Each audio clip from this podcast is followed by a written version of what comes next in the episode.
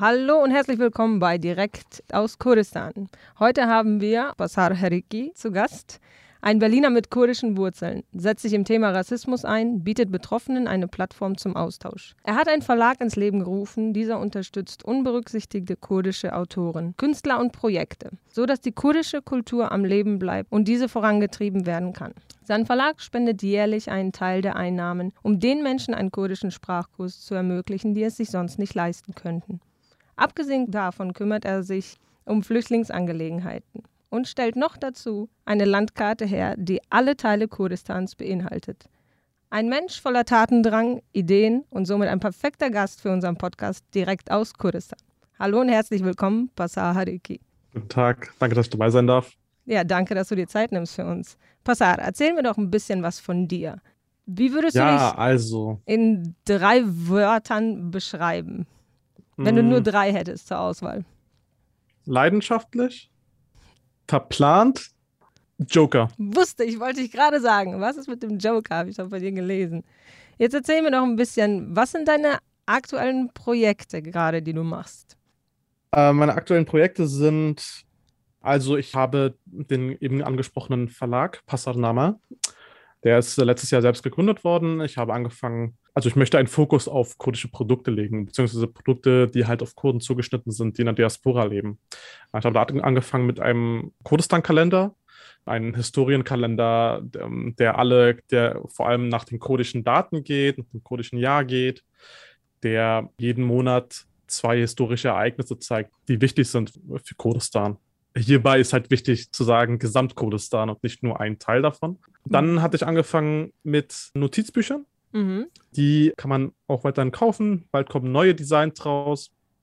Und dann habe ich angefangen mit äh, Postern und dieser Kurdistan-Karte. Die Kurdistan-Karte habe ich mit einem Freund zusammen entworfen, also es ist nicht allein mein Verdienst. Äh, sogar im großen Teil ist es mein Kumpel gewesen, der das, der das Projekt überhaupt ermöglicht hat. Und das ist aus dem Grund entstanden, weil ich wollte immer eine Kurdistan-Karte haben. Mhm. Und dann habe ich endlich mal irgendwie so zwei Karten bekommen von Verwandten, die an Kurdistan leben, die das hinhergeschickt haben zu mir nach Berlin. Und dann waren die halt veraltet oder schlecht designt oder fehlt ein Teil. Es, es fehlt ein Teil oder es war halt nur ein Teil. Also es ist halt schwierig gewesen, ein, ein richtig, eine gute Karte einfach zu bekommen. So vor allem halt auch mit den original kurdischen Namen, also mhm. den ursprünglichen kurdischen Namen und nicht die arabisierten oder türkisierten Namen. Und das war mir halt wichtig in dieser Karte, die ich dann selber mache, dann halt auch zu implementieren, weil ich ganz genau weiß, dass wenn ich mich schon nach einer guten Kurdistan-Karte sehne, dass es halt andere Menschen auch tun. Absolut. Äh, und daraus äh, ist halt diese Karte entstanden und ähm, ich habe guten Zuspruch dafür bekommen. Natürlich gibt es auch Kritik dazu, dass einige zum Beispiel fehlerhaft sind, andere sagen so, okay, warum ist dieser Teil in Kurdistan nicht dabei oder warum ist dieser Teil mhm. überhaupt dabei? Es ist normal. Richtig. Ähm, also wir sind sehr glücklich mit der Karte bei uns hier im Büro. Die hängt hier ganz stolz. Wo kriege ich denn die ganzen Produkte her, die du herstellst? Also auch die Kalender? Genau, also die Kalender, die kommen dieses Jahr wieder, für das nächste Jahr dann. Die findet man auf meiner Webseite passatname.de. Mhm. Ähm, dann oder .com gibt es beides, Englisch oder Deutsch. Und dann kann man sich das bestellen. Dieses Jahr wird noch ein Buch rauskommen, ein, ein Buch mit Gedichten, ähm, geschrieben von meinem Vater zum Beispiel. Oh, what? Okay. Genau. Mhm. Äh, und ein Planer kommen, also ein Monatsplaner, äh, wie so ein Buch, bei dem man sich dann quasi halt auch Sachen notieren kann und aufschreiben kann. So, also diese Projekte, diese Produkte stehen gerade an. Mhm. Und noch ein anderes Projekt, was aber noch geheim ist. ähm, dazu werde ich auch nichts anderes sagen, okay. außer dass es äh, einzigartig ist. Okay, dann sind wir auf jeden Fall gespannt. Du hast ja eine Kritik bekommen jetzt in der ähm, Karte Kurdistans, aber hast du noch andere Herausforderungen, denen du entgegenarbeiten musst? Was sind die besonderen Herausforderungen in deiner Arbeit? Die besondere Herausforderung ist die, dass ich halt gerade alleine bin. Ähm, ich mache alles alleine. Wenn ich Unterstützung bekomme, wie zum Beispiel bei der Karte, dann ist es, ist es super so, aber das ist halt eine einmalige Sache und ich muss mich halt um alles kümmern und ich muss versuchen, Designs zu finden, Designer zu finden ähm, oder selber zu designen halt. Das dann quasi, ich, ich verpacke diese Artikel auch selber, das ist äh, selber zur Post bringen, selber quasi die Abwicklung machen. Das ist halt das ist halt ein bisschen schwer. Und ähm, die Kritik, die ich halt auch erhalten habe, ist zum Beispiel, dass es manchmal zu lange dauert, mhm. äh, bis quasi der Kunde das Produkt am Ende hat. Wobei ein Großteil eigentlich nicht mal meine Schuld ist oder das oder ein Problem meiner Seite ist, sondern es ist halt die Post und durch Corona und diese, diese Maßnahmen also es dauert lange, bis, mhm. bis die Post irgendwie ankommt und so. Vor allem dann auch, wenn ich äh, Artikel oder also Produkte nach Nordamerika schicke. So, ich habe ganz viele Käufer, die dann halt in, in, den Vereinigten Staaten leben oder in Kanada leben. Mhm. Und die müssen dann zum Teil sehr, sehr, sehr lange warten. So, also da gibt es schon Wartezeiten bis zu sechs, äh, bis zu drei, äh, bis zu zwei Monaten, also Ach, 60 Tage. Crazy, aber die waren so ja bestimmt ja auch vor, oder? Also ich meine, du bist ja eine genau, Mann-Produktion genau. sozusagen. Wie genau. sieht denn das deine Familie? Kriegst du da Unterstützung, Zuspruch oder was, was denken deine engsten Leute? Ich finde es gut. Ähm, mein Vater war am Anfang so dagegen, meinte, nee, zu. Ähm, ähm, konzentriere dich doch erstmal auf, dein, auf, deine, auf deine Uni oder auf, äh, auf deine Arbeit. Ähm, aber das war so ein Herzensprojekt, deswegen musste ich es tun. Und jetzt sagt er aber, das ist super gewesen, dass du das gemacht hast. Mit dem Kalender habe hab ich mich halt exzessiv mit der kurdischen Geschichte auseinandergesetzt und so, was kommt rein, was kommt nicht rein, wie sehen die Daten aus. Und er meinte, das war super, dass du das gemacht hast und auch die Kurdistan-Karte. Also so mhm. viele Leute sind glücklich mit der Kurdistan-Karte, dass sie halt endlich eine Karte haben zu Hause bei sich, sehen sie halt so die ganzen einfach alles sehen können. Richtig. Ja, ja. Und das freut mich halt auch, dass ich halt sehen kann, so, als ich halt sehe, dass es halt so Leuten so, so gut gefällt. Mich das halt auch anspornt, weiterzumachen. Das ist schon, also gefühlt, als die Karte bei uns im Büro ankam, war es, als wären die Leute, als wäre es schon überfällig gewesen. Ich habe es gefühlt im Raum, mhm. dass man endlich was in der Hand hat, was visuell ist, wo wirklich alles mit dabei ist. Also ich habe die Freude schon auch echt mitteilen können. Woher nimmst du denn deine Inspiration, wenn es dann mal schwieriger wird oder du bist ja trotzdem alleine auf dich gestellt?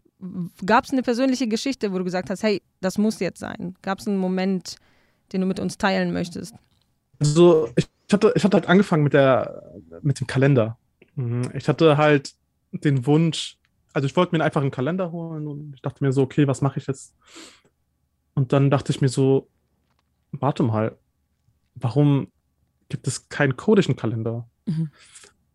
Und dann habe ich halt so, ich habe ein bisschen recherchiert, dann war ich irgendwie bei verschiedenen Buchläden, habe mir angeschaut, was es dann so für Kalender gibt und ich dachte mir so, warum gibt es kein, gibt es keine Möglichkeit, oder warum gibt es keinen Kalender, der mir dann halt auch anstatt deutsche Geschichte beibringt oder französische Geschichte irgendwie aufzeigt? Warum gibt es denn keinen, der irgendwie kurdische Geschichte zeigt? Und das der Ansporn war oder das Interesse, dieses Projekt fortzuführen oder überhaupt anzufangen, war, ich kenne mich zu wenig oder ich kannte mich zu wenig aus mit der kurdischen Geschichte, mhm. mit der gesamtkurdischen Geschichte. Und es ist mehr in der Geschichte Kurdistans als nur die Zeit von 1992 bis jetzt oder die Zeit von 1975 bis jetzt, sondern darüber hinaus gibt es noch so viele andere Sachen, so die erst die Republik Kurdistan äh, von Rasim Mohammed, dann die Republik Ararat, verschiedene Persönlichkeiten, äh, mhm. Leila Rasim, also diese, also es gibt so viele Sachen, die einfach geschehen sind, so das große Feuer, Feuer von Amoudé, bei dem ein Kino von ein, ein Kino, in dem Jugendliche und Kinder halt reingepackt, also reingemacht worden sind, so um, um einen Film sich anzuschauen, wurde von Regier von der Regierung quasi angezündet und dabei starben über 200 Kinder. So. Und davon weiß, weiß man aber nichts. Mm. Oder davon weiß man überhaupt nichts. So, es ist gesamtkurdische Geschichte so und es ist halt voll wichtig, aber darüber weiß man gar nichts. Und das mm. war, das war erschreckend, wie viel quasi ich immer, also ich habe ja auch davor sehr viel gemacht. So, ich habe war habe eine ganze Nachrichtenplattform ge geleitet, die hieß Rojava News. Mhm. Ähm, es war eine deutsch-kurdische Nachrichtenseite. Ich hatte mein Team. Äh, wir haben jeden Tag, seit 2015, 16, haben wir jeden Tag Nachrichten geschrieben, Leute äh, quasi aufgeklärt, was halt in, in Rojava, in Syrien und in, in Bashur, in, in Irak dann passiert. Ähm, bezogen auf Kurdistan. Und ich hatte da, ich hatte drei, vier Jahre lang das gemacht. Mhm habe mich super, also kenne mich super aus mit dem ganzen Thema, mit Daesh, mit dem Krieg dagegen so und mit dem Bürgerkrieg und der Auferstehung von Rojava und alles Mögliche und auch, auch in Barschur, so, was halt in der Zeit passiert ist, seit 1992 passiert ist und so. Und dann war es aber erschreckend, dass ich nichts über das wusste mhm. oder nichts über die Republik Ararat wusste oder nichts über das Massaker von Chivas wusste oder das Massaker von Dersim wusste, also das, den Genozid von Dersim. Also diese ganzen Sachen existieren. Man weiß, mhm. man hört sie vielleicht auch, man weiß aber gar nicht so spezifisch, worum es da eigentlich geht. Und das war das, also, und dann dachte ich mir, was mache ich jetzt? Mhm. Ich werde jetzt einfach einen Kalender erstellen, bei dem die Leute immer drauf schauen werden, so zu Hause, was für ein Tag es ist, und dabei gleichzeitig auch lernen können über die kurdische Gesch Geschichte.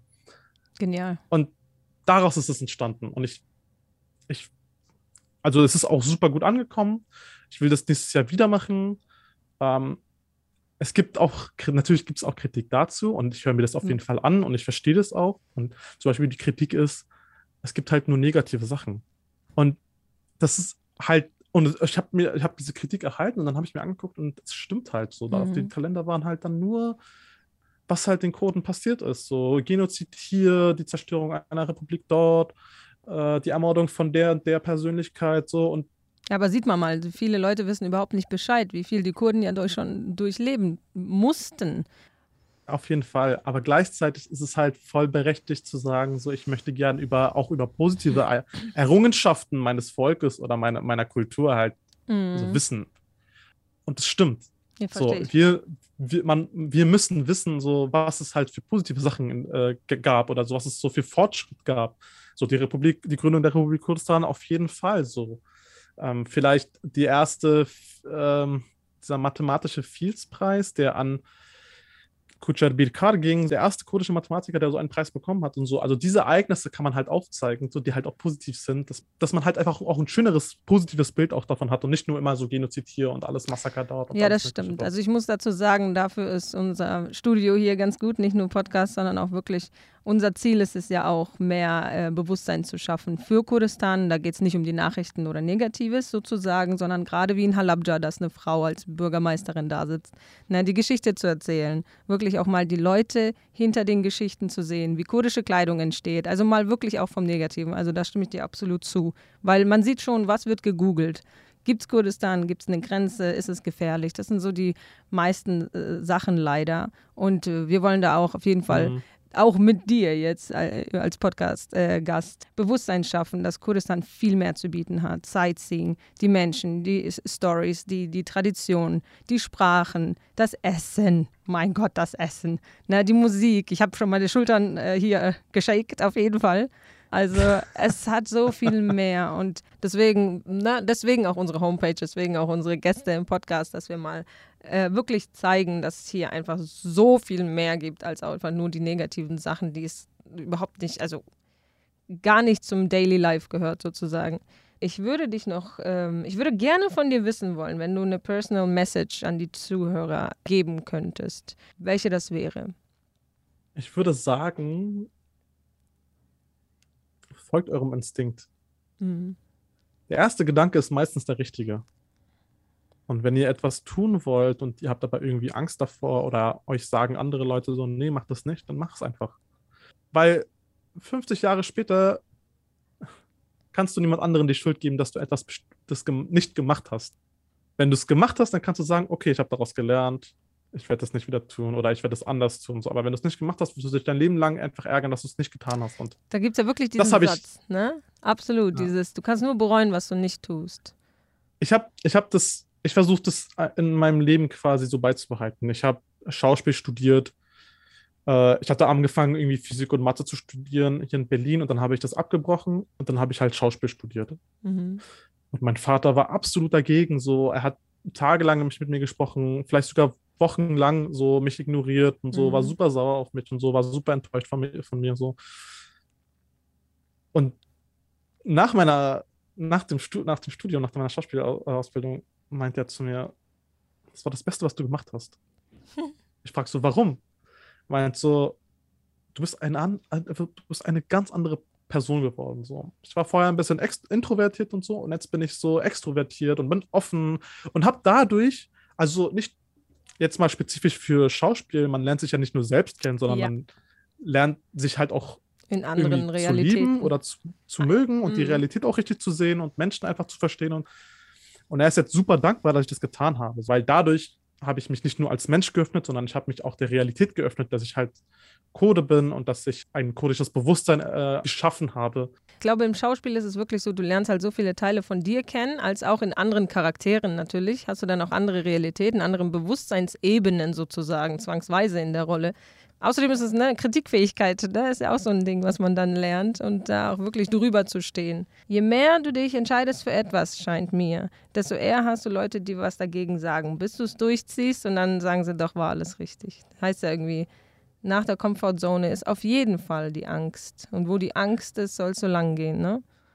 Ja, also. nicht alles, nicht alles wird beim ersten Mal klappen. So, ich mm -mm. hatte, hatte auch große Probleme mit, der, mit dem Schauspielstudium. So, ich hatte erst am Ende einen, einen Durchbruch gehabt, wo ich dann wirklich, wo es bei mir dann beim Schauspiel zum Beispiel geklickt hat. Es war am Anfang sehr schwer und ich hatte eine sehr schwere Zeit, auch, aber ich bin glücklich, dass ich es gemacht habe. Auch wenn ich derzeit nicht viel mit Schauspiel mache und nur hier, hier und da ein, ein paar Projekte habe, die ich dann auch selber auswählen kann, so bin ich froh, dass ich es gemacht habe. Und ich weiß ganz genau, hätte ich es nicht getan, hätte ich es bereut.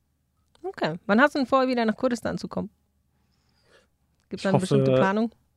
Ich hoffe nächstes Jahr zum Nevruz. Ich oh, sage ja. mir jedes Jahr, ich will zum Nevruz wieder, ich will Nevruz Kurdistan äh, sehen. Und ich schaffe es halt nicht wieder. Entweder ist Corona oder man hat halt irgendwie gerade finanzielle Engpässe oder andere Projekte stehen an und ich mache so viel nebenbei. Also Passatname ist halt nur ein Projekt von mir und Rojava News war halt nur ein Projekt von mir und ich bin halt auch noch politisch aktiv und habe noch meine Uni und äh, gründe gerade noch ein, noch ein NGO. Also überall. Das ist alles. Ja, das ist das Problem. Das ist halt auch das mit dem Joker das Problem, was ich vorhin erzählt habe. Der Joker, der passt zu mir, weil ich halt irgendwie überall meine Hände, weil ich überall eingesetzt werden kann mhm. und anpassungsfähig bin. Aber. Jetzt darf er nur jonglieren können.